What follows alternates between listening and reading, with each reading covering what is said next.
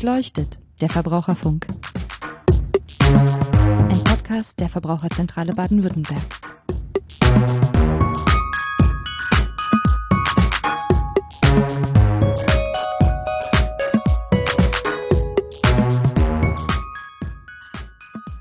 Hallo und herzlich willkommen zu Durchleuchtet, dem Verbraucherfunk, dem Podcast der Verbraucherzentrale Baden-Württemberg.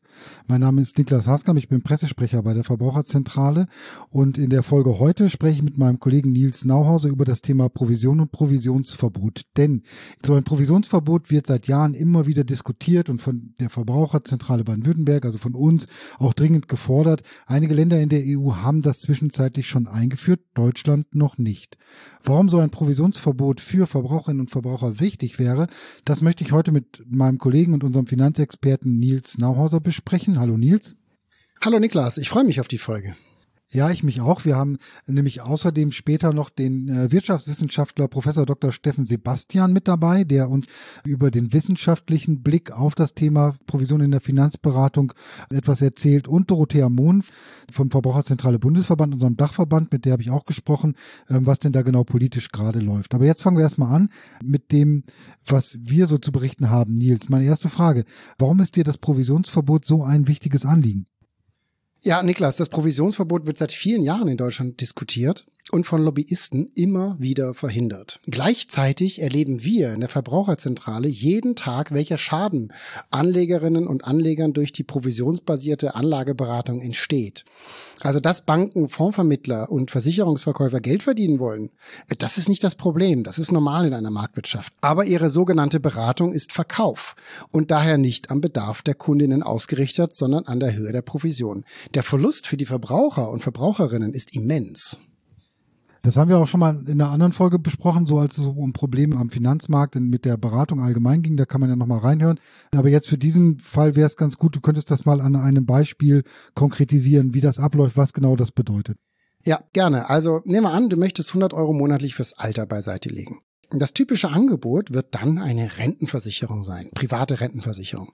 Wenn so ein Vertrag 40 Jahre läuft, dann zahlst du 100 mal 12, ne, 100 pro Monat mal 12 Monate mal 40 Jahre, also 48.000 Euro da ein.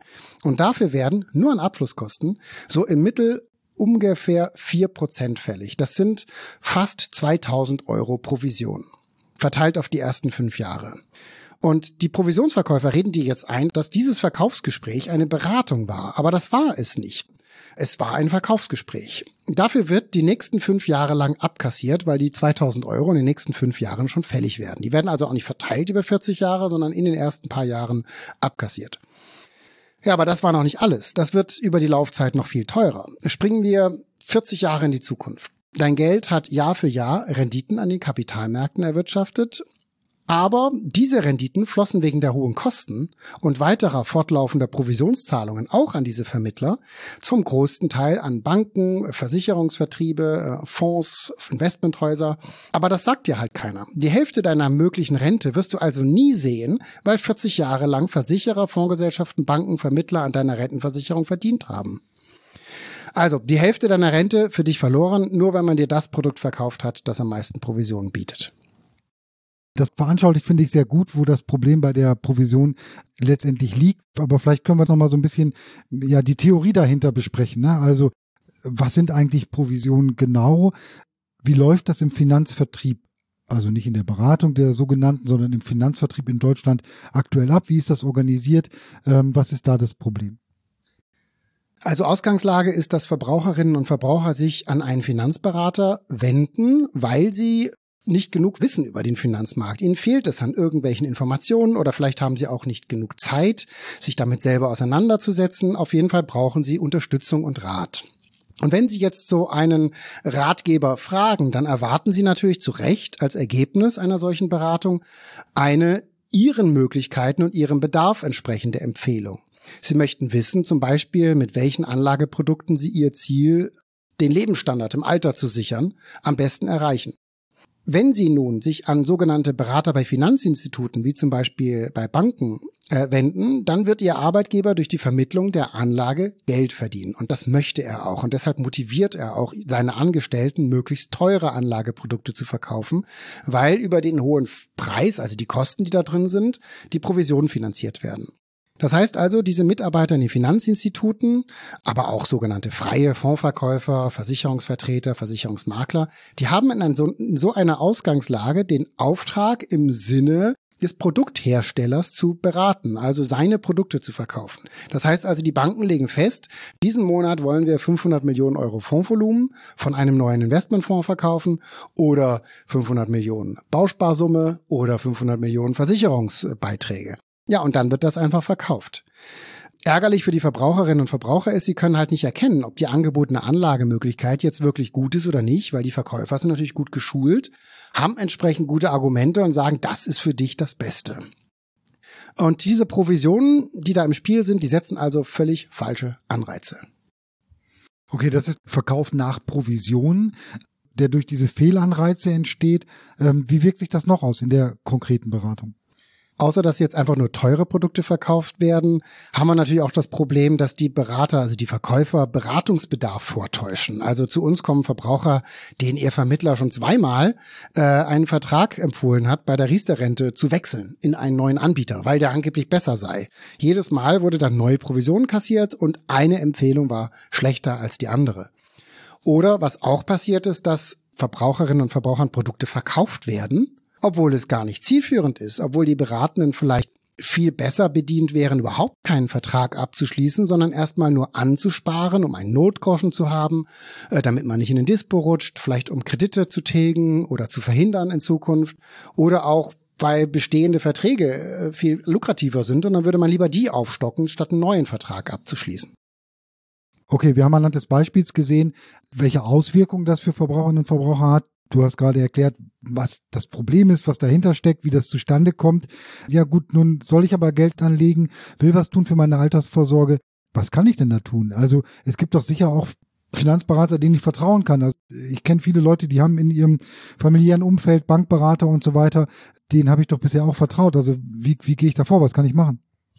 Ja, also klar, also es geht nicht darum, dass das alles schlechte Menschen sind, diese Verkäufer. Das möchte ich damit nicht sagen. Aber es ist einfach äh, die Wahrheit, dass ihr Job eben nicht das Beraten ist, sondern das Verkaufen. Und sie müssen einfach teurere Produkte empfehlen als die, die der Kunde oder die Kundin eigentlich sonst bräuchte. Und die günstigen können sie ja auch nicht empfehlen, weil sie daran nichts verdienen. Das heißt also, Verkäufer zu fragen, ist keine gute Lösung. Ja, ich kann mich auf deren Rat einfach nicht verlassen wegen dieses Interessenskonfliktes.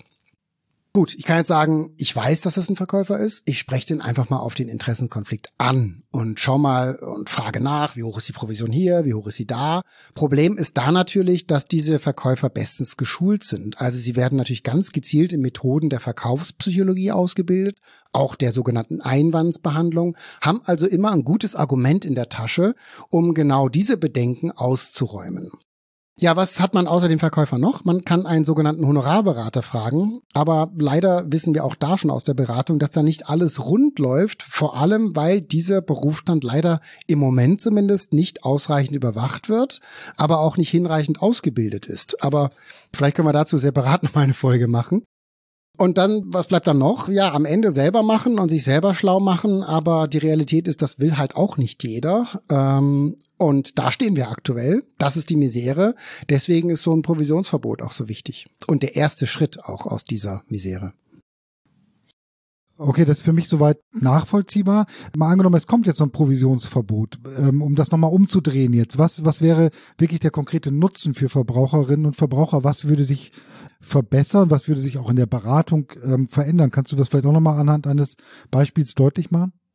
Ja, also im Einzelfall kann man das natürlich abschätzen und ausrechnen. Also volkswirtschaftlich ist das natürlich ein bisschen schwieriger, aber nehmen wir so ein Beispiel. Also wir haben so einen Vater, der hat für sein Kind eine fondgebundene Rentenversicherung für die Altersvorsorge abgeschlossen, weil ihm das halt verkauft worden ist. Ja, das Geld sollte in 23 verschiedene Fonds angelegt werden, fast ausschließlich in Aktienwerte. So, das hat er vor 16 Jahren gemacht. Dann kam er eben zu uns, hat ausgerechnet, ich habe da 13.000 Euro eingezahlt. In der Versicherung ist aber im Moment nur ein Wert von 10.600 Euro. Der hat also Geld verloren, 2400 Euro Geld verloren. Ja, dann schauen wir uns das an und stellen fest, naja, das war halt einfach eine teure Versicherung. Hätte der Berater damals nicht 23 verschiedene Fonds, Aktienfonds in einem Versicherungsmantel empfohlen, sondern simpel einen breit gestreuten ETF zum Beispiel, dann hätte der Vater heute 26.000 Euro. Das ist das Doppelte von dem, was er im Moment hat. Also eine Rendite von plus 8,9 Prozent. Und das ist eben nur ein Beispiel. Zu uns kommen eben tagtäglich Verbraucher und Verbraucherinnen, die wissen wollen, ob die Geldanlage, die man ihnen verkauft hat, passend ist. Oder sie schicken uns Vertragsangebote und zu und fragen uns, ob es da Haken und Fallstricke gibt. Und nach allem, was wir da jeden Tag wirklich sehen, auch bei Rentnerinnen und Rentnern, der Schaden ist riesig. Und äh, deswegen die positiven Auswirkungen eines Provisionsverbots wären ganz konkret mehr Geld in der Tasche der Menschen.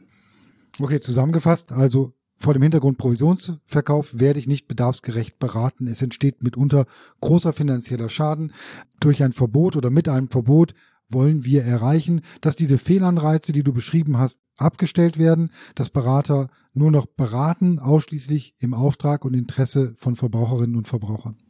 Richtig. Und je länger die Politik sich schützend vor die Finanzbranche stellt und natürlich der ganzen Vermittler, die auch viel Geld damit verdienen, äh, das sind Fondsverkäufer, Versicherungsverkäufer, Versicherungsmakler, je länger die Politik sich schützend vor diesem Teil der Industrie stellt und ihnen erlaubt, kundenorientierte Beratung vorzutäuschen, wo tatsächlich nur provisionsfinanzierter Verkauf drin ist und somit aus dem Vertrauen der Kundinnen und Kunden Profit zu schlagen, desto größer wird dieser Schaden werden.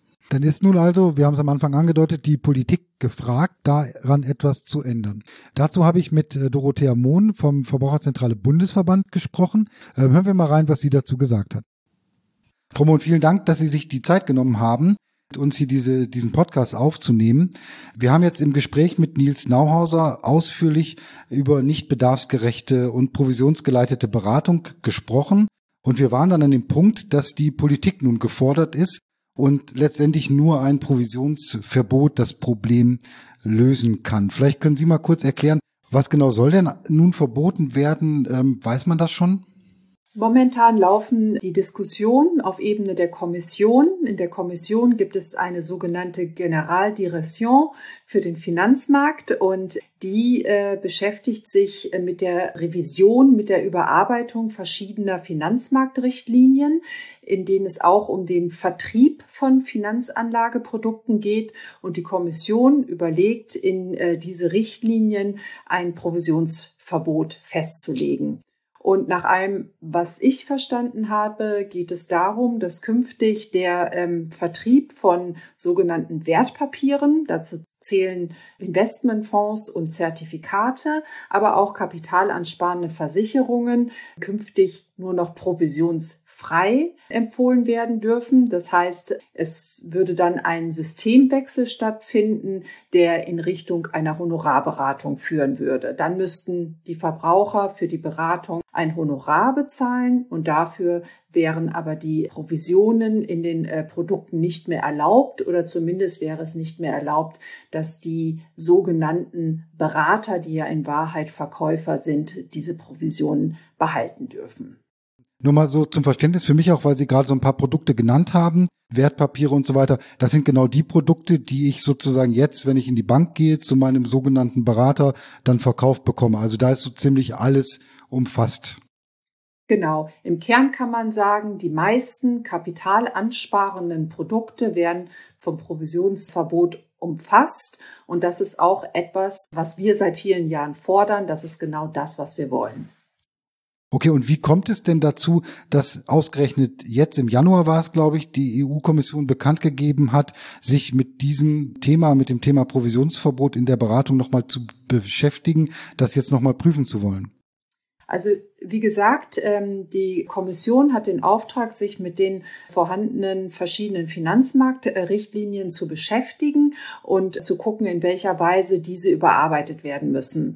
Und in Wahrheit beschäftigt sich die Kommission schon seit vielen, vielen Monaten mit der Frage, wie man die Probleme im Vertrieb von diesen Finanzanlageprodukten in den Griff bekommen kann, weil die Evidenz dazu ist erdrückend. In allen Mitgliedstaaten ist festzustellen, dass die Beratungsqualität Kriminalität sehr anfällig ist. Das ist also nicht nur ein deutsches Problem, sondern das ist mehr oder weniger europaweit zu beobachten. Und die Kommission hat ein Problembewusstsein und hat immer wieder letztendlich die Frage gestellt und sich damit beschäftigt, was ist eigentlich zu tun, um diesem Problem Herr zu werden. Und sie hat tatsächlich verschiedene Varianten durchgespielt, äh, wie man das regulatorisch anders anfassen müsste und ist offensichtlich immer wieder da gelandet, dass es keinen Weg daran vorbei äh, gibt, wenn man das Problem wirklich lösen will, Provisionen verbieten zu müssen.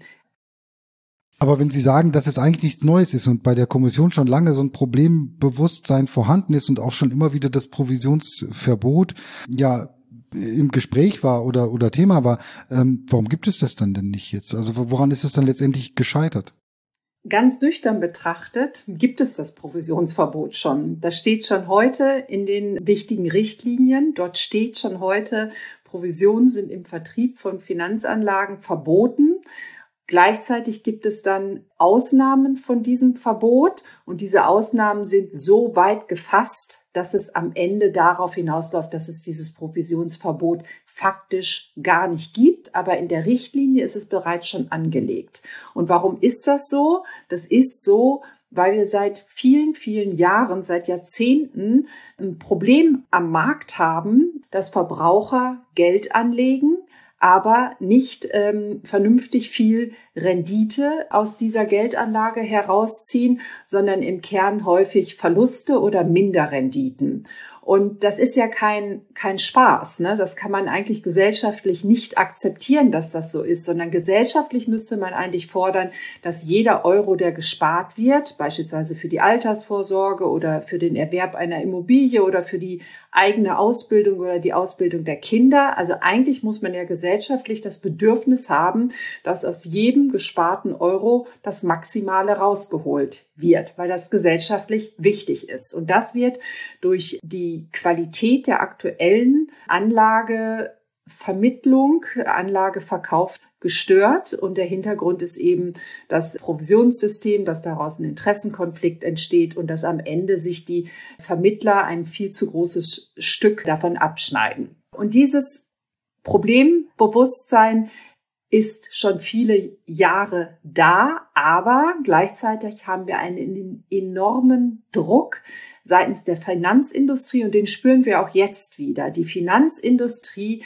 kämpft wie ein Löwe darum, Provisionen zu erhalten, weil das der beste Weg für sie ist, sehr, sehr viel Geld zu verdienen. Und sie tun alles dafür, dieses System für sich zu äh, behalten. Okay, wenn ich nochmal auf den Punkt zurückkommen äh, darf, kurz, dass es ja schon sowas wie ein Provisionsverbot oder Regelungen gibt, die aber letztendlich nicht greifen. Haben Sie dafür mal irgendwie ein Beispiel? Also ich meine, wie kann etwas geregelt sein, was dann aber trotzdem zu den beschriebenen Auswüchsen führt, was Provisionen angeht? Um dem Ganzen ein Bild zu geben, im Gesetz steht, Provisionen sind im Vertrieb von Investmentfonds zum Beispiel verboten. Und dann steht dort, es sei denn, die Provisionen werden transparent gemacht und es sei denn, die Provisionen dienen der Verbesserung der Beratungsqualität. Das geht nicht, durch Provisionen die Beratungsqualität zu verbessern. Das geht faktisch nicht. Und das ist aber trotzdem im Gesetz weiter ausformuliert. Da finden sich dann Kriterien, wann die Finanzaufsicht, die das Ganze ja kontrollieren muss, davon ausgehen darf, dass die Qualität der Beratung verbessert wird. Und da findet man beispielsweise, dass davon auszugehen ist, dass die Qualität der Beratung dann verbessert wird, wenn mit den Geldern, die darüber eingenommen werden, unter anderem ein breites Filialnetz finanziert wird oder wenn abgesichert ist, dass nicht nur Produkte des eigenen Hauses verkauft werden oder sowas. Aber das sind letztendlich wirkliche Scheinkriterien, aber so ist hier einfach das Gesetz aufgebaut und das ist Ergebnis von politischen Handlungsprozessen, wo die Finanzindustrie zu viel Macht hatte. Okay, das hört sich für mich äh, tatsächlich auch direkt plausibel an. Das muss man eigentlich gar nicht kommentieren. Ne? Also wenn das so begründet wird, dass durch, durch äh, Filialnetze und so weiter die Beratung besser wird und wir ja auch schon im, im Gespräch mit Herrn Nauser eigentlich äh, klar gemacht haben, zu was die Beratung führt, nämlich eben oft zu nicht bedarfsgerechten Produkten, dann ist das eigentlich komplett widerlegt und so besser, dass da anscheinend jetzt gerade ein bisschen Bewegung drin ist. Können Sie vielleicht noch mal ähm, kurz schildern, wie der Stand der Dinge jetzt seitens der EU und möglicherweise auch dann der deutschen Politik ist, was die nächsten Schritte sind und was da so zu erwarten ist? Also der Prozess, der jetzt anläuft, ähm, der ist relativ komplex und ich versuche ihn möglichst einfach zu erklären. Also momentan arbeitet die Kommission eben an, an einer Idee, wie die vorhandenen Richtlinien ähm, angepasst werden können im Sinne eines Provisionsverbotes. Und sie wird am 3. Mai veröffentlichen, für was sie sich entschieden hat. Und ich gehe optimistisch davon aus, dass das Provisionsverbot als Zielrichtung am 3. Mai veröffentlicht wird. Die Kommission ist dabei in dem Prozess aber erstmal nur der Körper, der einen Vorschlag macht und die letztendlichen Entscheidungen dazu, ob das, was die Kommission vorgeschlagen hat, aufgenommen wird oder nicht aufgenommen wird oder in veränderter Form aufgenommen wird, das entscheiden zwei andere Institutionen, nämlich zum einen das Europäische Parlament und zum anderen der Rat der Europäischen Union. Ich würde gerne äh, zunächst einmal ins Europäische Parlament schauen. Dort äh, sind die einzelnen Mitgliedstaaten ja über ihre Abgeordneten aus den verschiedensten Fraktionen vertreten. Und im Europäischen Parlament äh, spielen zwei Aspekte eine Rolle, nämlich einmal zu welcher Fraktion die Abgeordneten gehören und natürlich auch aus welchem Heimatland sie kommen. Und man kann da eine grobe, in der groben Tendenz äh, sagen, dass Sozialdemokraten, die Grünen und die Linken im Europäischen Parlament das Provisionsverbot in der Tendenz unterstützen. Ein starker Gegner sind die Konservativen. Und etwas gemischt sieht es beispielsweise bei den Liberalen aus. Vielleicht hier ein kleiner, ähm, kleiner Seitenschlenker die zuständige Kommissarin, die das Provisionsverbot ins Spiel gebracht hat, kommt aus der konservativen Fraktion oder ist der zugeordnet. Und trotzdem, obwohl sie quasi aus dem konservativen Lager kommt, die das Provisionsverbot nicht mittragen, ist Frau McGuinness, so heißt die Kommissarin, ähm, so mutig und so engagiert, trotzdem ja weiter innovativ und lösungsorientiert zu denken. Und ja, ich finde, das ist nochmal ähm, bemerkenswert. Wenn ich da mal kurz einmal nachfragen darf, weil ähm, das ist ja tatsächlich ganz interessant und Sie hatten es vorhin auch schon mal kurz gesagt, gibt es denn hinsichtlich der der Heimatländer dann auch noch fraktionsübergreifende Unterschiede, weil wir haben ja auch Länder in der Europäischen Union, wo es schon ein Provisionsverbot gibt. Kann man das irgendwie äh, feststellen, dass, dass da die Lager ein bisschen anders sind noch?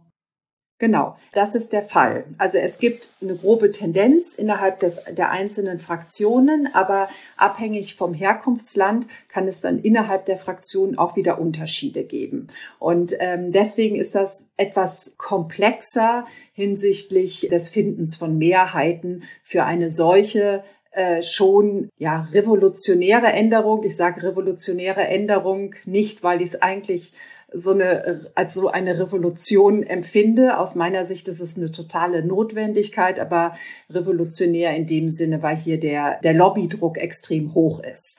Und dann natürlich, das ist ganz wichtig, was Sie nochmal erwähnt haben, es gibt äh, und gab zwei Mitgliedsländer, in denen das äh, Provisionsverbot schon seit vielen Jahren erprobt ist. Das war einmal Großbritannien, die ja bekanntermaßen ähm, nicht mehr Mitglied sind, äh, und daneben die Niederlande. Und das sind zwei Länder, in denen das Provisionsverbot ein absoluter Erfolg darstellt. Das wird von der Finanzindustrie gerne verneint, aber die Aufsichtsbehörden haben in den Ländern regelmäßig evaluiert, wie wirkt das Provisionsverbot. Und im Kern kann man feststellen, dass sich die Verbraucherfinanzen verbessert haben. Die Produkte sind einfacher geworden und die, äh, die Beratung oder die, die Kosten, die mit dem Produkterwerb verbunden sind, so kann man es vielleicht auch ausdrücken, sind deutlich nach unten gegangen. Also im Kern sind das zwei Positivbeispiele und die Niederlanden sind dementsprechend auch jetzt in diesen Verhandlungen insbesondere auch im, im Rat der Europäischen Union starke Vertreter für das Provisionsverbot, aber die Finanzindustrie versucht gerne darzustellen, dass die Niederlanden die einzigen wären, aber das stimmt nicht. Ähm, es gibt ganz viele Mitgliedstaaten, die bislang noch gar nicht positioniert sind. Und es gibt sehr viele, die noch in der Entscheidungsfindung sind, aber durchaus eine Sympathie für die Idee schon durchblinzeln lassen haben dann versuchen wir doch hier jetzt auch das zum Anlass zu nehmen, ein bisschen ein paar Punkte da aus unserer Perspektive nochmal mit, mit reinzubringen. Aber ich finde es spannend, weil es ist, was Sie sagen, zeigt, dass es eine sehr komplexe Gemengelage ist, dass es viele unterschiedliche Interessen, aber dann auch einseitig starke Interessen auch von Seiten der, der Finanzbranche, der Finanzlobby gibt. Aber wie würden Sie es denn trotz dieser Irritation, die es jetzt vielleicht gegeben hat, das sortiert sich ja vielleicht auch wieder ein bisschen, die Lage aktuell einschätzen? Auf Bundesebene ähm, ist es so, dass also wenn man jetzt ins Parlament äh, guckt, CDU und FDP sind starke Verneiner eines Provisionsverbotes oder Unterstützer des Provisionsverkaufes, des Provisionsvertriebes.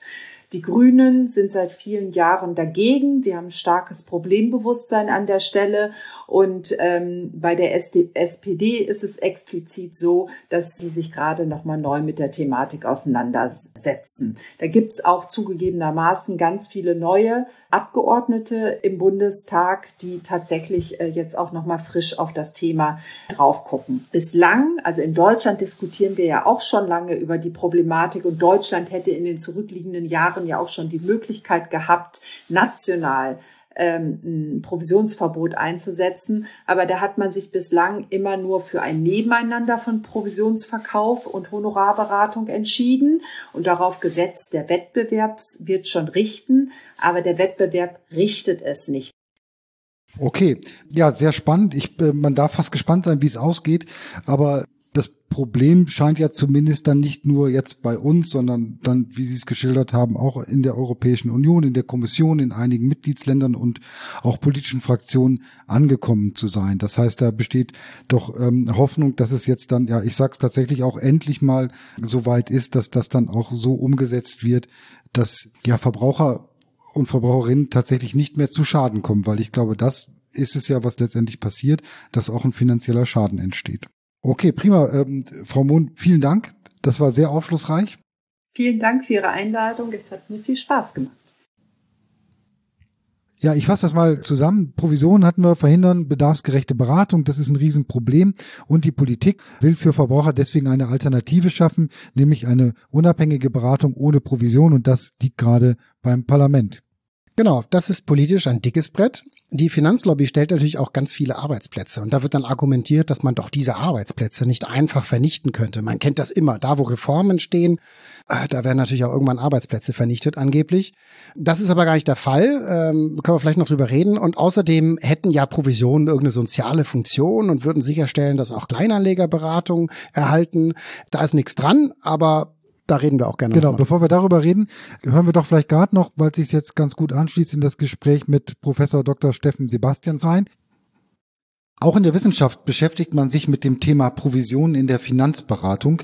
Ich freue mich darüber heute mit Professor Steffen Sebastian von der Uni Regensburg sprechen zu können. Er ist dort ähm, Inhaber des Lehrstuhls für Immobilienfinanzierung und Direktor des Center of Finance. Hallo, Herr Sebastian.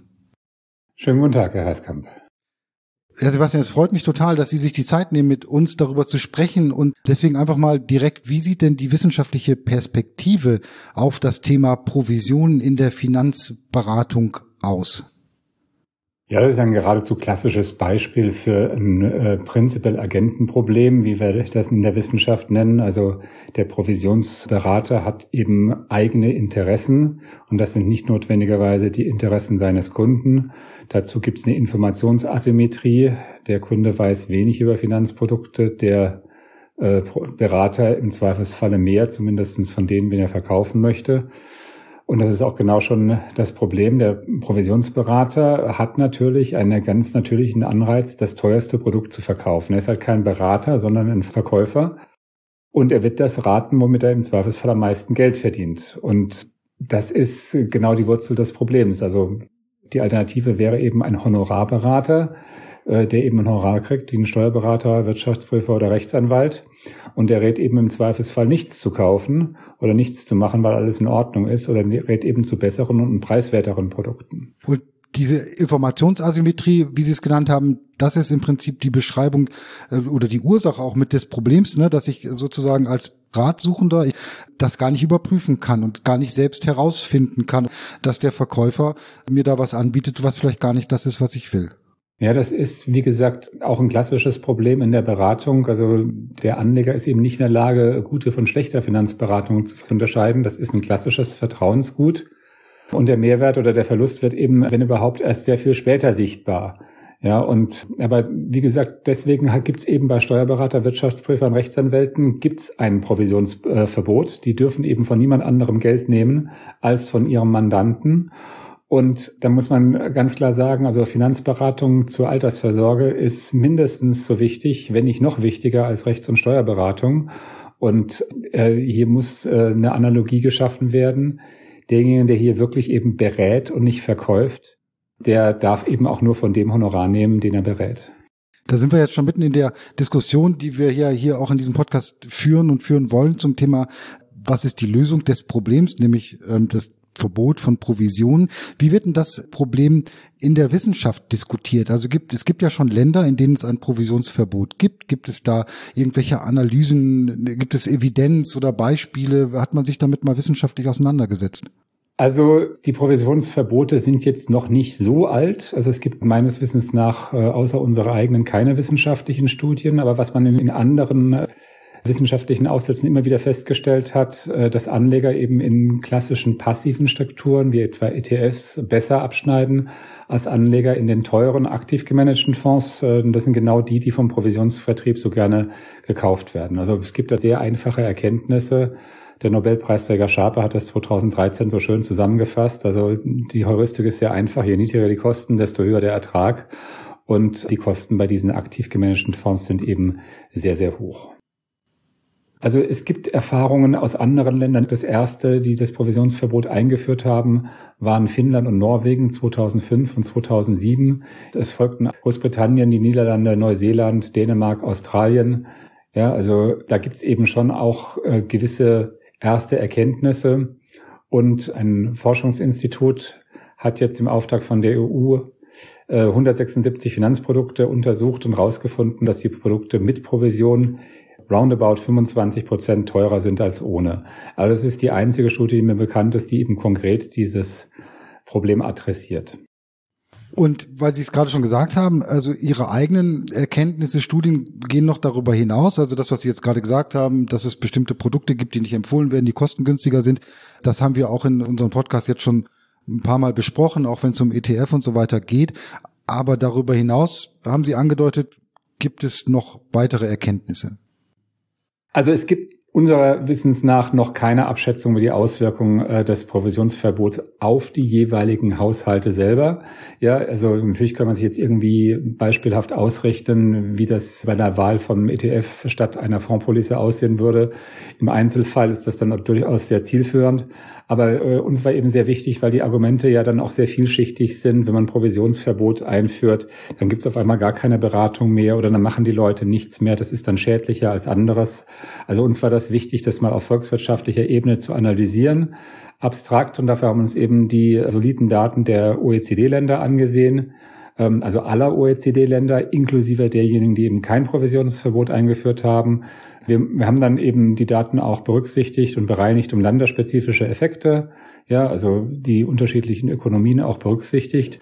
Und das ist uns jetzt mal rein äh, statistisch auch gut gelungen. Unser Modell erklärt also bis zu 90 Prozent der Unterschiede in den einzelnen Ländern. Jetzt wollen wir natürlich wissen, was wir da rausgefunden haben. Also zunächst muss man ganz klar sagen, so ein Provisionsverbot ändert ja nicht von heute auf morgen die Vermögensstruktur der privaten Haushalte.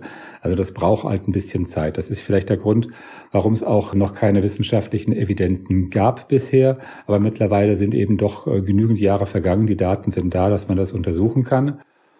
Ähm, aber bemerkenswert ist trotzdem, dass wir nach dieser relativ kurzen Zeit äh, sehr eindeutige, äh, klare und messbare Auswirkungen festgestellt haben. Also äh, die Einführung des Provisionsverbots hat in allen Ländern das Vermögen der privaten Haushalte deutlich gesteigert und zwar durchschnittlich um etwa die Rendite um etwa 170 Basispunkte. Also 1,7 Prozent in dem Zeitraum, den wir untersucht haben, 1995 bis 2020 würde sagen, 1,7 Prozent klingt so wenig, ja, aber bei der üblichen Ansparphase von 40 Jahren, also von 25 bis 65, spart man normalerweise. Und das bedeutet halt, bei einem Provisionsverbot haben die Haushalte ein doppelt so hohes Vermögen. Oder andersherum, wenn der Provisionsvertrieb weiter erlaubt ist, kostet das äh, die Rentner äh, etwa 50 Prozent ihrer Ersparnisse. Und das ist doch ein sehr eindeutiges Ergebnis.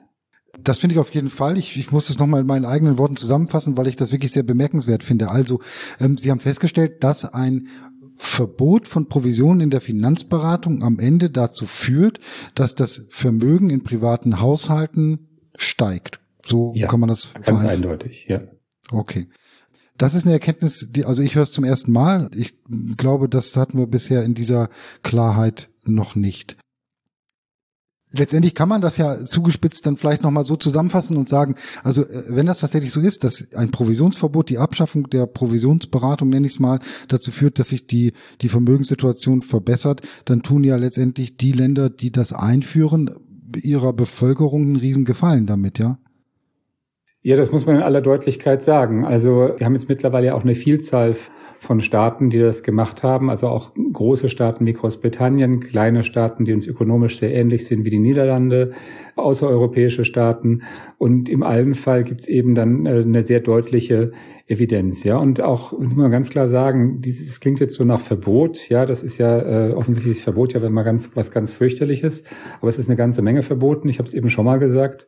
Ähm, es ist auch verboten, dass Rechtsberater und Steuerberater Provisionen nehmen von anderen. Finanzberater sollten das auch nicht dürfen. Ja, und Großbritannien gilt als klassisch kapitalmarktfreundliches Land mit einer klassischen Ausrichtung von einer starken Marktwirtschaft. Aber auch hier hat man erkannt, dass eine Marktwirtschaft eben nur dann funktioniert, wenn sie richtig reguliert ist. Und dieser äh, Principal Agaten Problem, das ist ein ganz klassischer lehrbuchmäßiger Fall von Marktversagen, bei dem der Gesetzgeber regulierend eingreifen muss, damit der Markt funktioniert, ja. In Deutschland haben wir traditionell eine sehr starke Lobby des Finanzvertriebs und auch der Finanzindustrie.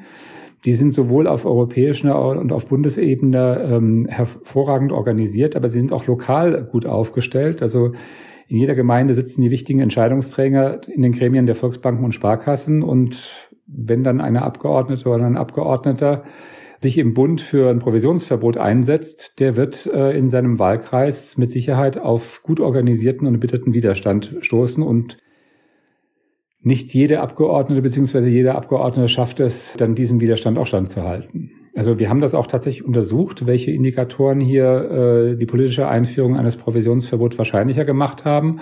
Und wir haben eigentlich herausgefunden, dass ein starkes Sozialversicherungssystem und ein hoher Bildungsstand dazu führen, dass die Wahrscheinlichkeit steigt, dass ein derartiges Provisionsverbot eingeführt wird. Also insofern wäre Deutschland ein idealer Kandidat. Hoffen wir mal das Beste. An der Stelle wollte ich nämlich gerade genau einhaken. Ich hätte jetzt gedacht, dass wir in Deutschland über ein starkes Sozialversicherungssystem und einen hohen Bildungsstandard ja verfügen und habe aber auch schon festgestellt, dass der Widerstand doch zumindest in Deutschland ähm, relativ hoch zu sein scheint gegen die Abschaffung von Provisionen. Ja, und auch hier haben wir eben das Problem der unterschiedlichen Anreizsysteme und Interessen. Also in einer Demokratie gibt es sowas Lästiges wie Wahlen und Politiker haben eben nicht nur die Aufgabe, das Beste für ihre Bürgerinnen und Bürger zu tun, sondern sie müssen eben, um das tun zu dürfen, auch Wahlen gewinnen. Und dieses Dilemma, was wir hier momentan haben, eine starke Lobby, äh, die eben wirklich in der Lage ist, auch einiges gegen die Politik zu organisieren, spricht dafür, dass auf europäischer Ebene Ebene eben einheitlich zu regeln, uns gerade eben nicht dem Subsidiaritätsprinzip zu überlassen, wie es momentan geregelt ist. Das heißt, wer es verbieten will, kann es verbieten und wer es erlauben will, kann es erlauben. Also es wäre für die Bürger gerade in Deutschland sehr viel sinnvoller, wenn äh, die Europäische Kommission im Trialog mit den anderen Institutionen es erreichen würde, dass Provisionsvertrieb nicht mehr möglich wäre. Gut, der Prozess läuft ja gerade und deswegen wollen wir mit unserem Podcast auch so ein bisschen da ein paar Informationen geben und ähm, haben jetzt hier auch ganz spannende Sachen gehört. Ein Punkt würde mich noch interessieren, der gerade auch viel diskutiert wird, glaube ich, in der Finanzbranche wird immer behauptet, zumindest dass mit einem Provisionsverbot auch viele Menschen, viele sogenannte Berater ihre Beschäftigung verlieren würden und arbeitslos werden. Haben Sie dazu auch was herausfinden können? Also das ist ein immer wieder vorgebrachtes Argument der Finanzlobby. Es wird dann keine Beratung mehr geben. Äh, es werden nur noch die reichen Leute beraten. Es äh, würden dann eben die ganzen Berater arbeitslos werden. Also in den Niederlanden und in Großbritannien gibt es das bereits seit äh, gut zehn Jahren. Also ein Zusammenbruch der Finanzmarktindustrie ist jetzt nicht festzustellen. Auch die Anzahl der Berater ist nicht zurückgegangen. Also es gibt eine Studie von de Jong für die Niederlande aus dem Jahr 2017 er hat keinen Rückgang festgestellt. Und die Finanzaufsicht, also die britische BaFin sozusagen, die hat ähm, in der Financial Market Review 2020, also vor drei Jahren, äh, sogar festgestellt, dass äh, seit 2012 die Anzahl der Berater sogar um vier Prozent höher ist. Also da gibt es offensichtlich eher einen größeren Bedarf an Beratern als kleiner. Also insofern ähm, von Massenentlassungen oder, oder Zusammenbruch kann nicht die Rede sein. Und man muss in aller Deutlichkeit sagen, ja, also vielleicht haben die Finanzberater jetzt weniger Geld verdient und die Kunden mehr, aber das ist genau das, was wir nun auch wirklich wollen. Ja, äh, vielen Dank, Herr Professor Sebastian. Das war sehr aufschlussreich und spannend und auch neu für mich und vielleicht auch für viele unserer Hörerinnen und Hörer. Nochmals vielen Dank, dass Sie sich die Zeit genommen haben. Ich fasse vielleicht nochmal kurz zusammen, was wir jetzt gerade gehört haben, nämlich, dass es ein prinzipielles und strukturelles Problem in der Anlageberatung gibt. Das war das Prinzipalagentenproblem oder auch die Informationsasymmetrie. Ähm, dann haben wir gehört, dass es ja wissenschaftliche Erkenntnisse gibt, die belegen, dass Provisionsverbote in Ländern, in denen es das bereits gibt, nicht nur sich nicht negativ auswirken, sondern sogar am Ende dafür sorgen, dass die Vermögensstruktur in privaten Haushalten ähm, sich positiv verändert und verbessert. Und ja, dass es eben verschiedene Indikatoren gibt, die noch dafür verantwortlich sind, ähm, ob Länder eher ein Provisionsverbot ähm, einführen oder nicht, beispielsweise Sozialversicherungssystem und Bildungsstand. Demnach wäre Deutschland da tatsächlich an der Reihe. Herr Sebastian, habe ich was vergessen? Nein, ich denke, das fasst das ziemlich gut zusammen. Prima. Dann vielen Dank, dass Sie mitgemacht haben. Sehr gerne, Herr Haskamp. Jetzt wollen wir hoffen, dass die Entscheidungsträger in der EU gut zugehört haben. Ja, das hoffen wir. Vielen Dank. Ja, das sind sehr spannende Ergebnisse. Wir haben jetzt einiges gehört dazu, warum Provisionen ein Problem sind, was politisch getan werden muss, welche positiven Erfahrungen es auch wissenschaftlich gesehen dazu gibt, auch in anderen Ländern dazu gibt. Aber hattest du auch schon angedeutet, die Finanzbranche läuft Sturm dagegen und man hört beispielsweise, ähm, dass eben Kleinanleger sich dann keine Beratung mehr leisten können. Das ist eins der Hauptargumente, glaube ich. Was sagst du dazu, Nils? Ja, das ist Unsinn. Also Kleinanleger sind doch gerade die Opfer des heutigen Systems, denn die erhalten heute Produkte, bei denen sie zehn Jahre und mehr im Minus sind. Äh, das ist ja genau das Problem. Ähm, und diese, gerade diese Kleinanleger und Kleinanlegerinnen können sich genau das nicht leisten. Die haben ja wenig Geld in der Tasche. Die zahlen heute rund 2000 Euro für einen Riester-Vertrag, nur an Provisionen. Viele wären auch besser beraten, vielleicht gar nichts anzulegen, solange sie vielleicht noch Schulden haben oder noch keinen Notgroschen angespart haben. Und denen wird heute trotzdem reihenweise äh, Versicherungen verkauft, die dann genauso regelmäßig wieder mit Verlusten gekündigt werden, weil sie sie halt nicht durchhalten können. Also das heißt, denen ist im Prinzip auch mit dem heutigen System sowieso auch nicht gedient, ne, weil es teuer ist und vor allen Dingen, letzter Punkt finde ich spannend, ähm, weil dann der abgeschlossene Vertrag irgendwann eh wieder gekündigt wird. Genau, richtig. Okay. Anderes Argument, was immer mal wieder vorgebracht wird, äh, habe ich kürzlich gehört, ist, dass dann damit die Verbraucherinnen und Verbraucher ja sozusagen in die Internetberatung, den sogenannten Robo-Advice geschickt werden, da landen werden. Ist da was dran? Und wenn ja, wäre das überhaupt problematisch? Naja, das Argument kommt dann vor allem von denen, die das nicht anbieten, ne? die dann darin eine Konkurrenz sehen. Also der Filialberater in der Bank, äh, für den ist das natürlich eine Konkurrenz, wenn die Leute in Internet gehen und da auch einen Fragebogen durchklicken, vielleicht sogar denselben Fragebogen, den der Bankberater den Kunden auch stellt Das ist ja heute in der Bank genauso standardisiert wie beim sogenannten Robo-Advice im Internet. Ja, und äh, so wie in der Bank auch, gibt's nach dieser, ich sag mal, Klickstrecke, ne, Antworten werden da angeklickt, dann auch eine vorgegebene Produktempfehlung. Das ist beim Robo-Advice genauso wie beim Banker. Ja, ähm, also das ist genauso strukturiert und vorgegeben. Ähm, ich sehe da überhaupt kein Problem darin, nur weil dann plötzlich kein Mensch mehr dazwischen ist, der natürlich auch bestens geschult in der Verkaufspsychologie die Entscheidung des Kunden, des Ratsuchenden auch manipulieren kann.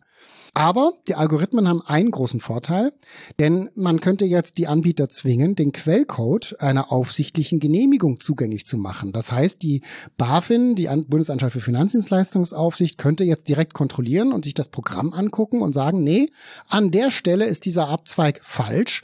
Die Beratung muss anders aussehen, weil ihr sonst die Interessen des Kunden nicht mehr äh, in den Mittelpunkt stellt. Also das ist viel leichter zu kontrollieren als ein persönliches Verkaufsgespräch. Okay, vielen Dank für die Klarstellung. Wir hatten ja überlegt, ähm, dass wir noch vielleicht mal eine kleine Extra-Folge machen, wo wir uns noch mal ganz genau diese Gegenargumente, es gibt da noch ein paar mehr, anschauen und dazu Stellung nehmen. Super, ja, schicken Sie uns Ihre Fragen, eure Bedenken und auch Gegenargumente. Wir werden uns sehr, sehr gerne damit nochmal auseinandersetzen. Genau, das ist super.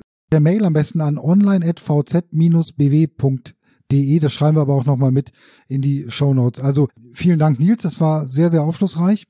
Gerne, Niklas. Also nach dem, was ich gehört habe, bleibt mir uns nur zu hoffen, dass dieses Provisionsverbot sehr bald kommt. Wir behalten das im Auge.